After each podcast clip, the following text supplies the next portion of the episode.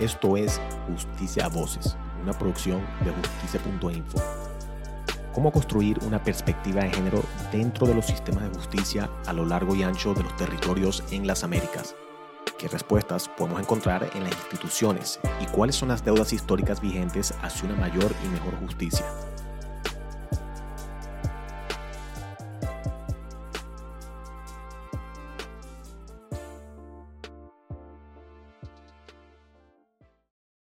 Siempre marco cuando doy capacitaciones las 100 reglas de Brasilia, que es el acceso a la justicia de las personas en situación de vulnerabilidad.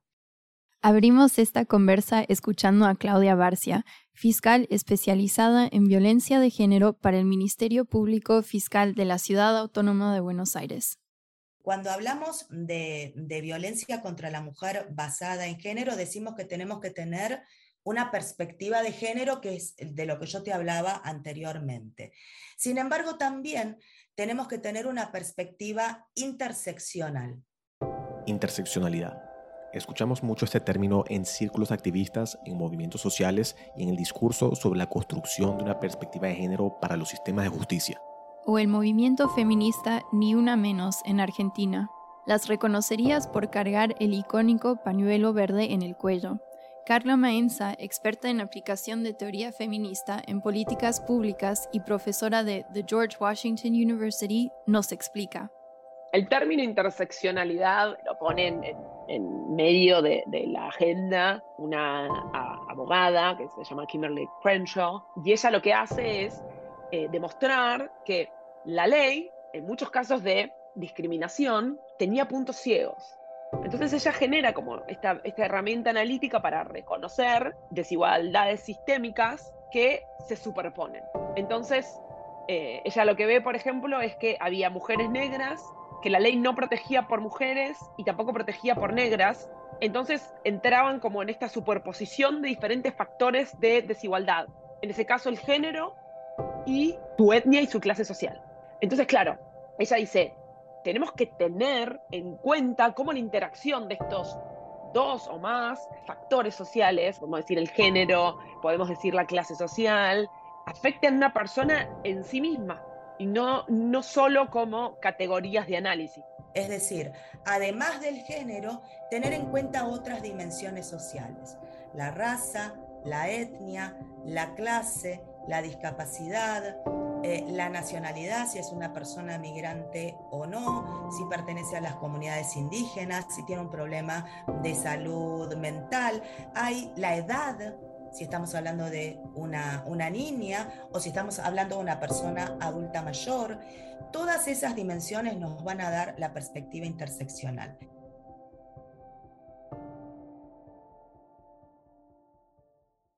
Pero puntualmente, ¿Qué tiene que ver la interseccionalidad con la violencia basada en género?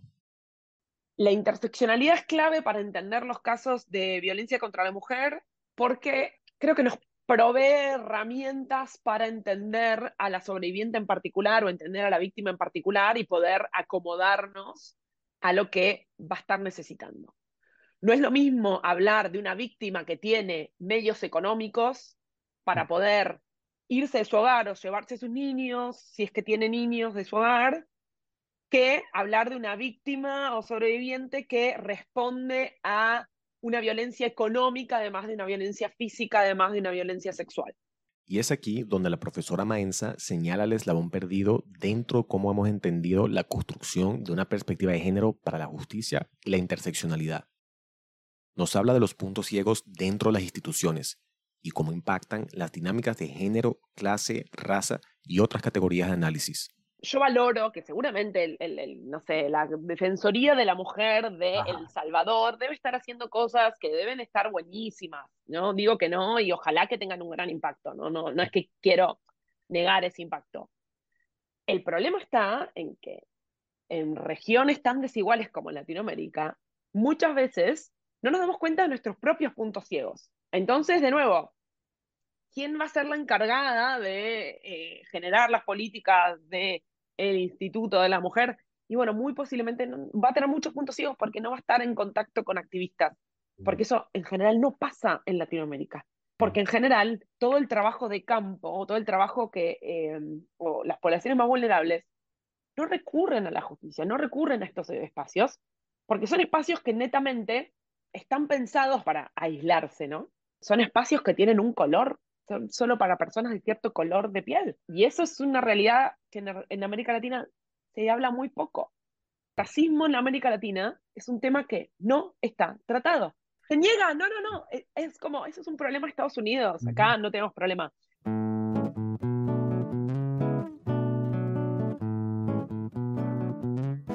Helena, la cándida niña de la sociedad. Así arranca uno de los clásicos del legendario cantante de salsa panameño Rubén Blades. La canción narra la historia de Lige Helena, la hija de una tradicional familia adinerada de América Latina. Para la insatisfacción de su familia, se enamora de un humilde pero talentoso trompetista afrolatino. Ni los encantos de los supuestos niños de bien ni el colegio monjas logran seducirla, contra viento y marea, prevalece el inaceptable amor por el trompetista y la familia asfixiada. Si bien la canción debutó en 1981, la temática social que aborda continúa siendo de relevancia en nuestra época. Como dijo la profesora Maenza, negamos el racismo y sus consecuencias, si creciste en América Latina, seguro habrás escuchado a un familiar, un vecino o algún conocido decir con completa naturalidad alguna de las siguientes frases. Casate con alguien blanquito para mejorar la raza. O quizás, es bonita a pesar de ser morenita. Y como estas, muchas más. A pesar de no haber pasado formalmente por una segregación institucionalizada como en los Estados Unidos, las divisiones sociales que marginan y fomentan mayor vulnerabilidad hacia minorías raciales tienen un trasfondo que ni se acepta ni se discute. De acuerdo a un informe del Banco Mundial publicado en el 2023, los afrodescendientes en América Latina tienen 2,5 veces más probabilidades de vivir en pobreza crónica y ganan menos que sus pares no afrodescendientes con la misma educación y experiencia en el mismo trabajo. Según el informe, este patrón se repite en muchos países de la región. Y la realidad es que ser marrón en América Latina o ser blanco te va a dar una realidad muy distinta. No empezamos a hablar de eso, no estamos hablando de nada. Entonces déjame dudar de cuál va a ser tu política de dirección de la mujer o centro de la prevención de la violencia de género en República Dominicana, Haití, donde sea. Pero a priori, sin hacer un, estudio social y no entender que tenemos un punto ciego muy fuerte cuando hablamos de cuestiones de racismo, va a estar complejo.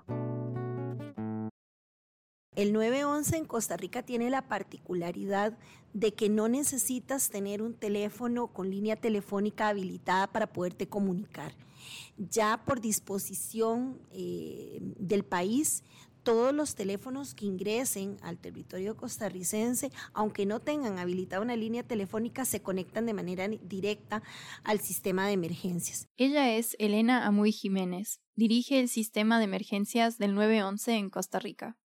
¿Esto qué garantiza? Que la víctima puede desde cualquier dispositivo telefónico accesar fácilmente al sistema de emergencias, así como desde cualquier teléfono público o teléfono este, eh, estacionario. No necesita eh, tener condiciones particulares que le permitan el acceso.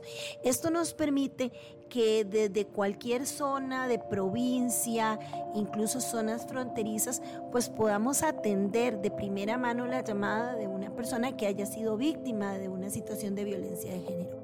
En una región del planeta tan desigual como lo es en América Latina, estas dimensiones territoriales son donde fenómenos sociales como la violencia sexual tienen mayor impacto en las comunidades históricamente marginadas, como lo son los afrodescendientes, los pueblos originarios y la comunidad sexodiversa. Sin embargo, el reto que tenemos en conjunto con las demás instituciones de primera respuesta es poder tener en esas zonas sedes de estas instituciones que sean capaces de dar una atención rápida a la situación. ¿Por qué? Porque aunque la víctima pueda reportar lo ocurrido, denunciarlo al 911 y generar el incidente necesario, eh, hay una parte importante que se estaría quedando sin atender y es esa parte de poderla trasladar a un lugar seguro, de poderle dar tal vez la atención eh, necesaria que es requerida para poder abordar la situación que se presentó. Recordemos que las víctimas de violencia de género no solamente requieren una atención de agresiones físicas que pudieron haber recibido, sino que necesitan una atención psicológica que debe ir de manera integral y que a veces es la que dura un poco más en llegar. El traslado a lugares seguros, la disponibilidad de servicios sociales integrales, estos son algunos de los retos que enfrentan comunidades en situación de vulnerabilidad, agravados por una ausencia del Estado a lo largo de América Latina. ¿Por qué están presentes estas brechas? ¿Cuáles son algunos de los factores que ayudan a explicar las deficiencias institucionales? Consultamos con puntos de vista institucionales y sociales en Colombia y Costa Rica. También exploramos experiencias de Honduras. Hoy en día está pasando algo en mi territorio, en Colombia, de que con esta bipolaridad política está muy difícil trabajar en lo social, con las comunidades y con las administraciones locales.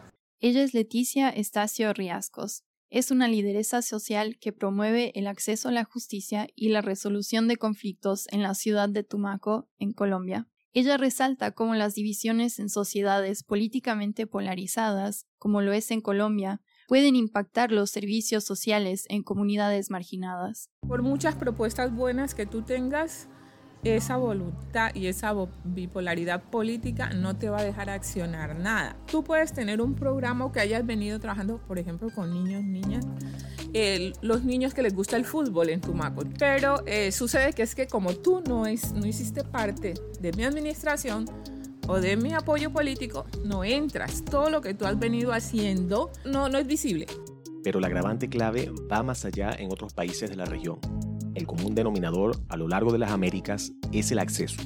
Acceso a servicios, acceso a derechos, acceso a la justicia.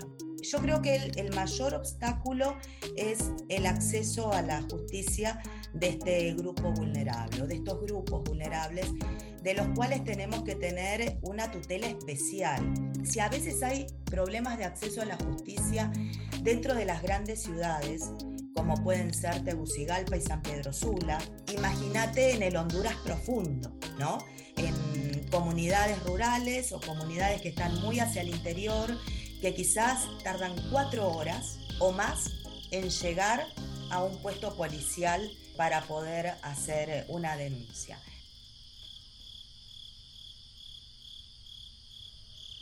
La deficiencia que nosotros hemos tenido con relación a algunas de estas poblaciones, y me, refiero, me voy a referir específicamente a la población indígena, es el tema de los desplazamientos porque estas víctimas normalmente viven en zonas muy alejadas, que es en donde usualmente ocurren estos eventos traumáticos. Una mirada institucional clave es la de Franz Vega.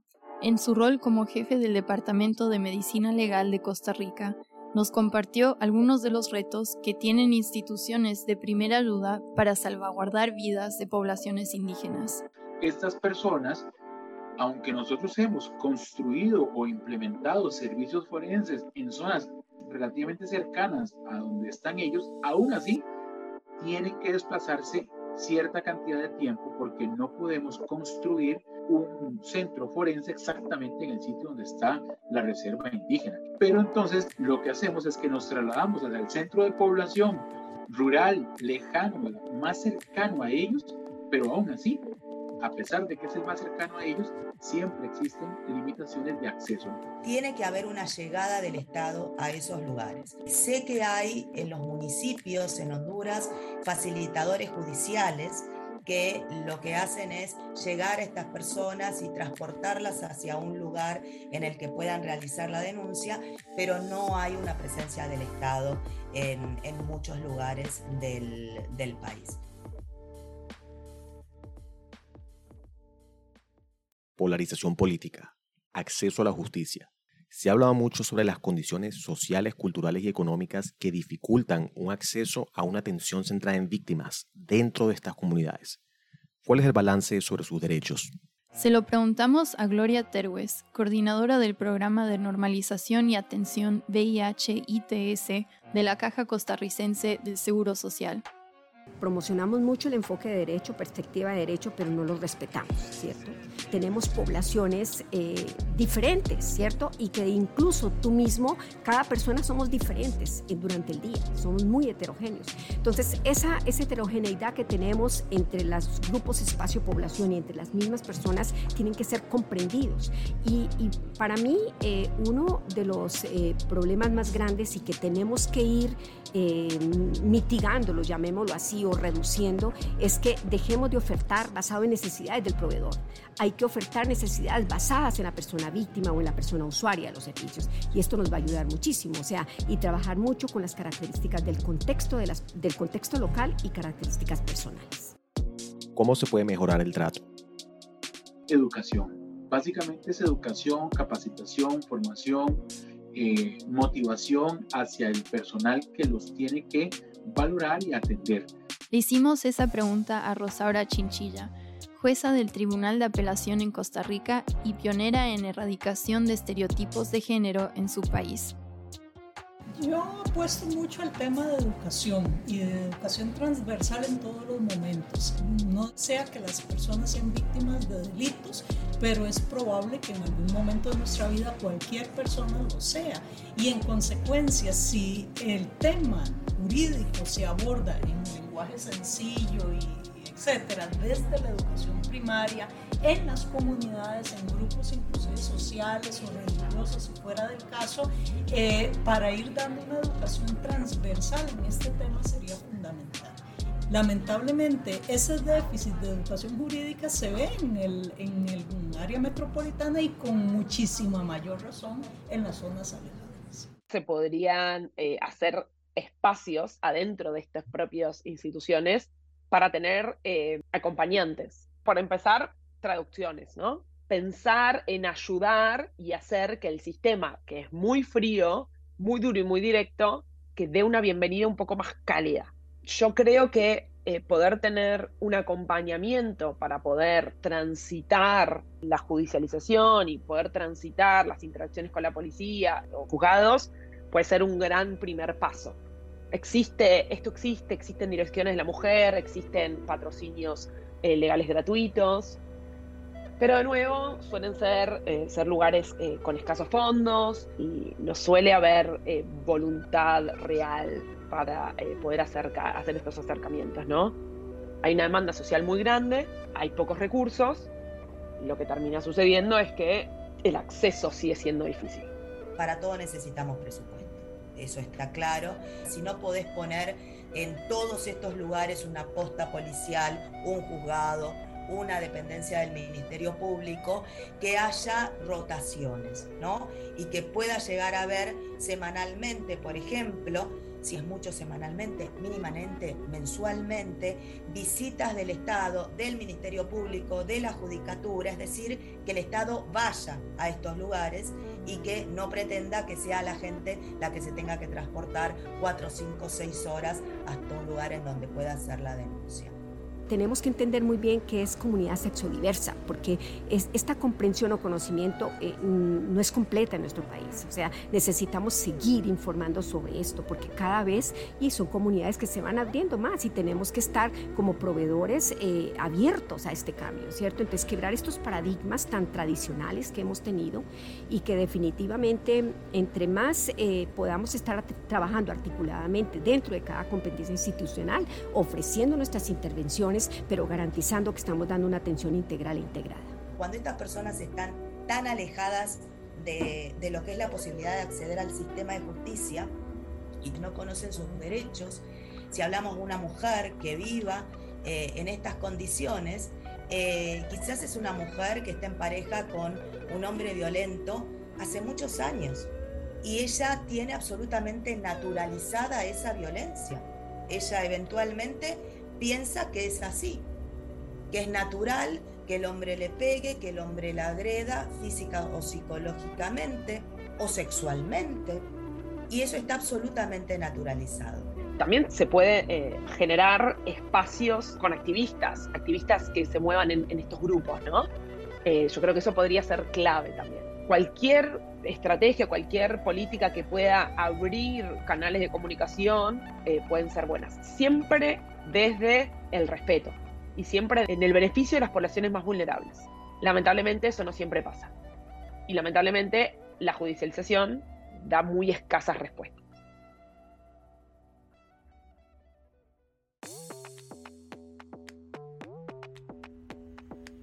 Si estás escuchando este episodio y te ha gustado nuestro contenido, te invitamos a escuchar nuestro tercer episodio, Lazos que Transforman, una cadena de atención para América Latina, donde podrás escuchar ideas, perspectivas iniciativas vistas en Costa Rica, República Dominicana y a lo largo de las Américas para una mayor coordinación institucional. No olvides ayudarnos a alborotar el algoritmo, dándonos 5 estrellas en Spotify o en donde sea que escuches tus podcasts. Si quieres dejarnos un comentario, escríbenos a voces.justicia.info. También te invitamos a echarte un recorrido por nuestra nueva plataforma justicia.info, un portal donde podrás explorar algunas de nuestras iniciativas programáticas. Síguenos en nuestras redes sociales, en Instagram y threads arroba justicia.info en Twitter o X arroba justicia-info, al igual que en Facebook y en LinkedIn.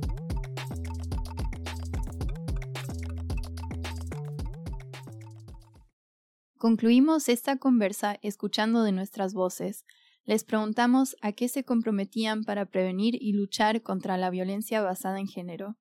Esto fue lo que nos dijeron generar las incidencias necesarias para que las instituciones que atienden eh, los elementos psicológicos, sociales y los de acceso a la justicia puedan también brindarles a esas víctimas ese apoyo que ellas van a necesitar porque el proceso que viene no es fácil para ellas.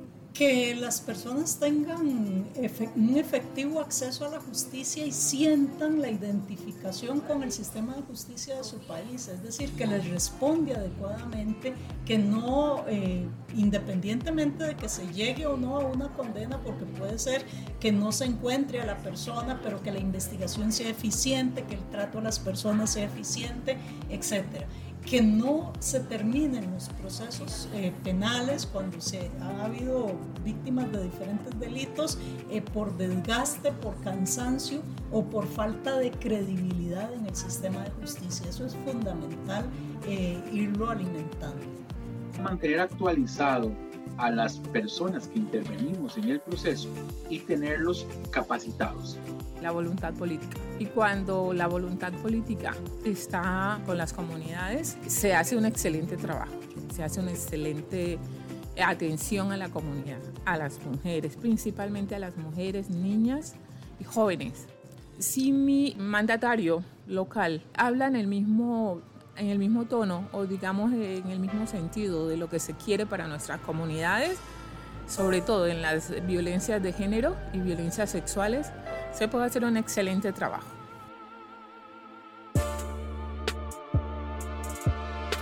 Este ha sido el cuarto episodio de Justicia Voces. Mi nombre es Rachel Abrego. Y yo soy Juan Andrés Misle. Justicia Voces es una producción de justicia.info este episodio contó con la participación de Claudia Barcia, Carla Maenza, Elena Amuy Jiménez, Franz Vega, Gloria Terwes, Leticia Estacio Riascos y Rosaura Chinchilla. Música por Zapajao, Mon Plaisir, Vice, Alex Productions, Olisna, CCO y Hayden Folker. Tema principal por Macay Música original y referencias a Ligia Elena por Willy Colón y Rubén Blades.